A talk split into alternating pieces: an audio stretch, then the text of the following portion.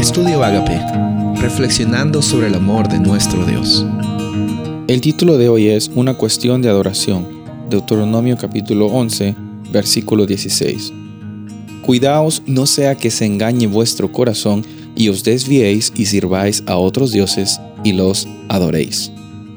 Como dice el título de hoy, eh, muchas veces el, el punto fundamental de nuestra experiencia espiritual tiene que ver con adoración, tiene que ver con la relación que nosotros tenemos con nuestro Padre Celestial. Como vemos en el Antiguo Testamento, había algo que diferenciaba a los israelitas.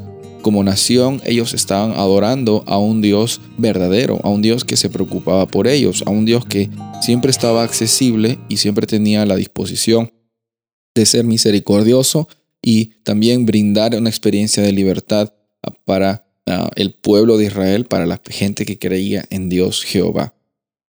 De la misma forma, hoy día nosotros nos encontramos con muchas, eh, muchos, muchos obstáculos, desafíos que salen, sacan a relucir nuestra, nuestra experiencia de adoración con Dios.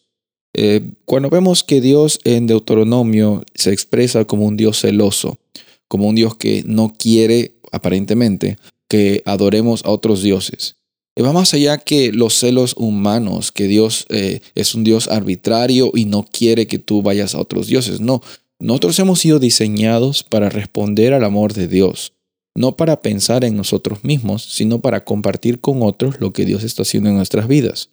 Cuando nosotros ponemos en adoración o ponemos nuestra, nuestra intención y nuestro propósito de vida en cualquier cosa que no sea con lo que nosotros hemos sido originalmente creados, estamos viviendo una experiencia que no es natural para nosotros.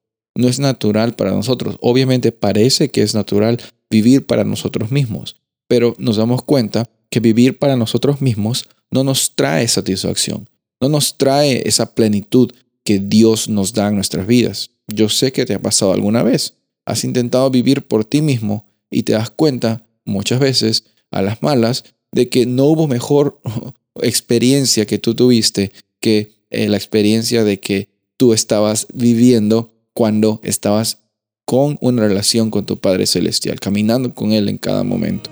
Recuerda, muchas veces nuestra vida y las batallas que nosotros tenemos en el área espiritual, en el área mental, tienen que ver con la adoración, tienen que ver con nuestra experiencia y nuestra interacción con nuestro Padre Celestial.